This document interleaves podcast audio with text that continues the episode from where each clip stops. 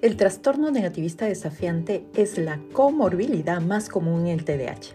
Un 65% de los niños con TDAH terminan desarrollando un trastorno negativista desafiante a los 2 o 3 años del inicio del TDAH.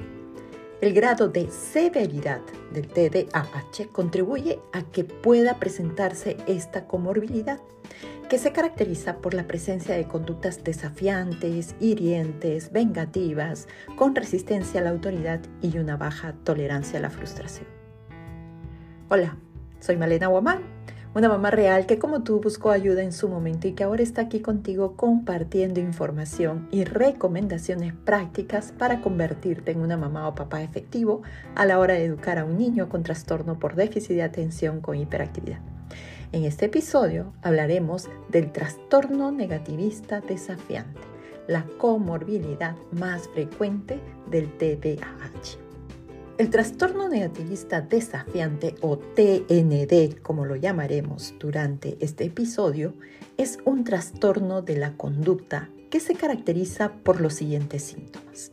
Primero, vamos a ver síntomas de enfado e irritabilidad. ¿Y cómo se muestra esto? Vamos a observar el niño o adolescente a menudo pierde la calma.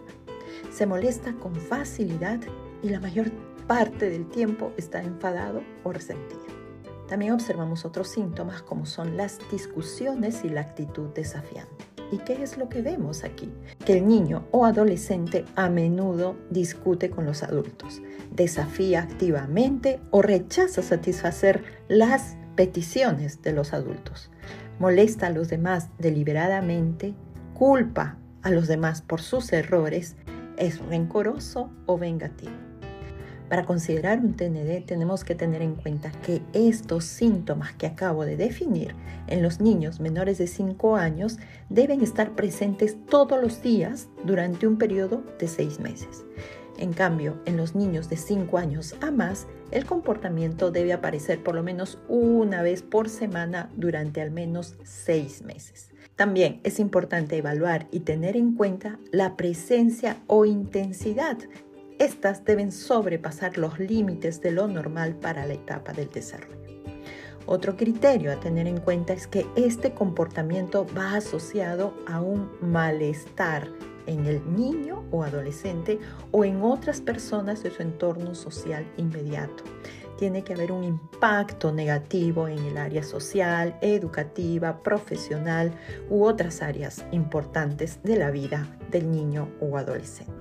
Otro criterio importante también es que no deben ser explicados por otro trastorno, ya sea por un consumo de sustancias o un trastorno depresivo o bipolar. Primero deben descartarse estas condiciones para poder llegar a un diagnóstico de un TND. El TND también puede ser leve cuando esto sucede solo en un entorno. Puede ser bien en el hogar o en la escuela o con los amigos. Se considera moderado cuando las conductas se presentan en dos entornos y grave cuando están presentes en tres o más entornos. El TND suele presentarse por lo general antes de los 8 años de edad. Su inicio suele ser gradual y mantenerse durante meses o incluso años.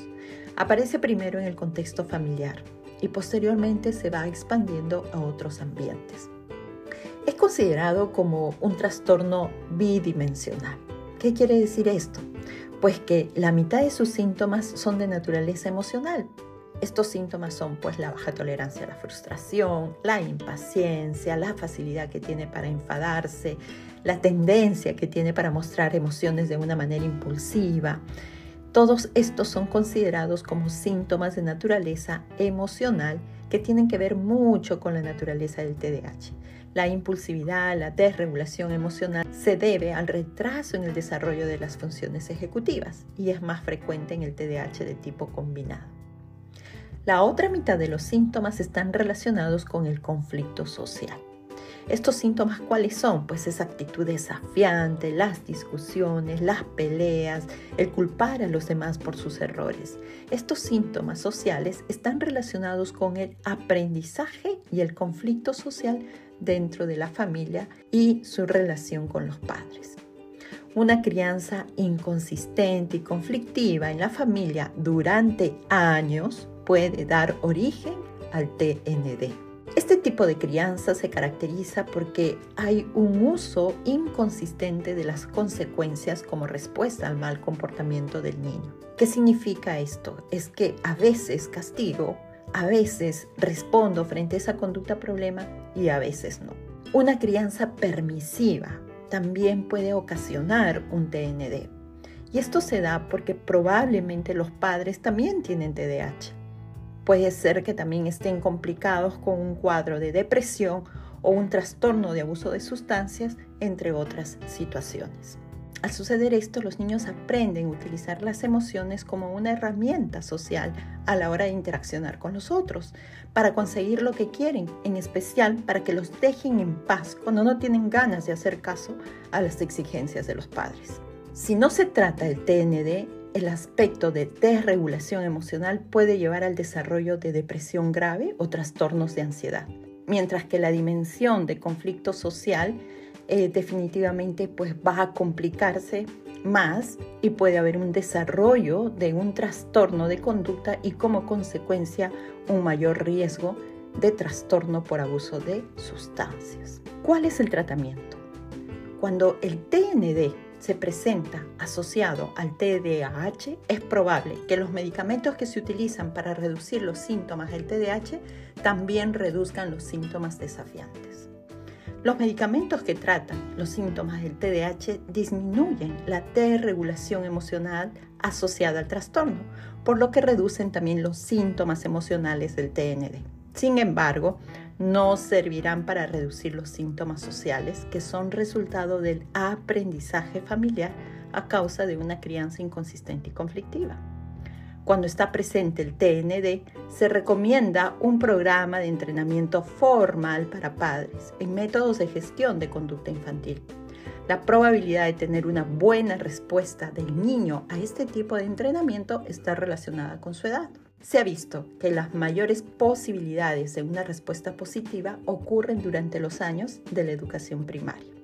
Cuanto más joven es el niño, mayor es la probabilidad de que consiga una mejoría, como consecuencia del entrenamiento de sus padres en métodos positivos para el manejo de la conducta.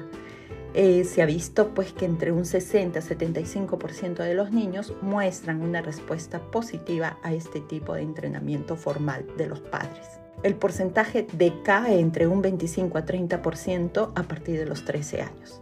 El motivo de que los adolescentes no respondan de manera efectiva a este tipo de entrenamiento de los padres es que la influencia de los padres sobre el adolescente empieza a estar en un segundo plano y aumenta la influencia de los amigos y otros adultos fuera del hogar, como los profesores, los entrenadores, etc. Por esta razón es importante un diagnóstico e intervención temprana si se desea disminuir o eliminar el riesgo de que se desarrolle un TND. Participa de los talleres de padres positivos. Entrénate como padre o madre en el manejo de la conducta de una manera constructiva. Te invito a ingresar al link de la descripción de este episodio para conocer un poco más sobre nuestro programa de entrenamiento parental.